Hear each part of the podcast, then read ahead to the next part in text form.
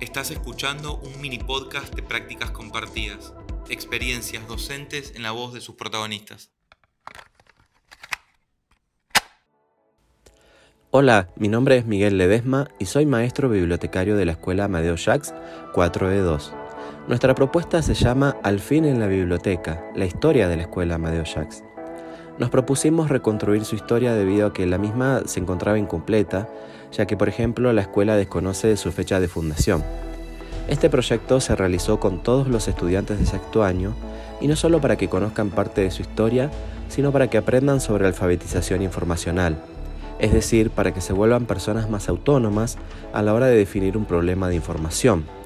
decidir qué se necesita para resolverlo, buscar la información, evaluar las fuentes encontradas, analizar y organizar esos datos, apropiarse de los mismos, comunicarlos y, por qué no, generar contenido propio.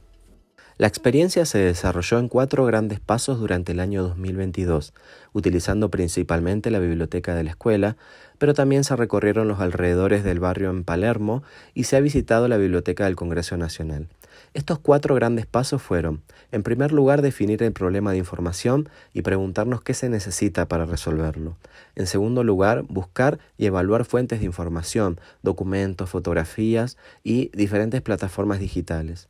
En tercer lugar, analizar la información para poder llegar así al cuarto paso que nos permitiría apropiarnos y comunicar esta información, de manera tal que lo que hicimos fue publicar una línea de tiempo tanto en el blog de la escuela como en el blog de la biblioteca, y también imprimirla para poder compartirla a modo de cartelera en la celebración del aniversario de la escuela.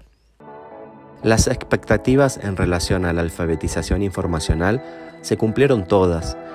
ya que hubo una evaluación constante en cada encuentro que nos permitió poner a prueba tanto de forma oral como escrita la capacidad de los estudiantes para resolver problemas de información, para pensar en soluciones, para buscar y evaluar fuentes, para analizar, organizar y comunicar datos, y también para generar contenido propio, ya que ellos pudieron aportar información que faltaba a la historia de su escuela.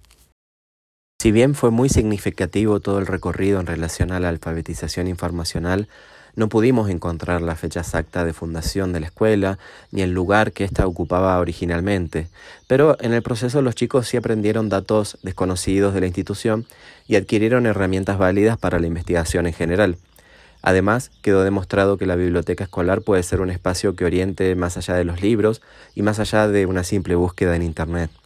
y sobre todo pudimos llevar el proceso de al fin un paso más allá, generando contenido, no, no solamente quedándonos en el análisis de la información.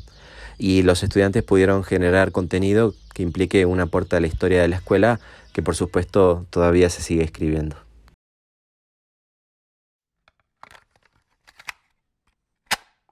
Escuchaste un mini podcast de prácticas compartidas, experiencias docentes en la voz de sus protagonistas. Hasta la próxima.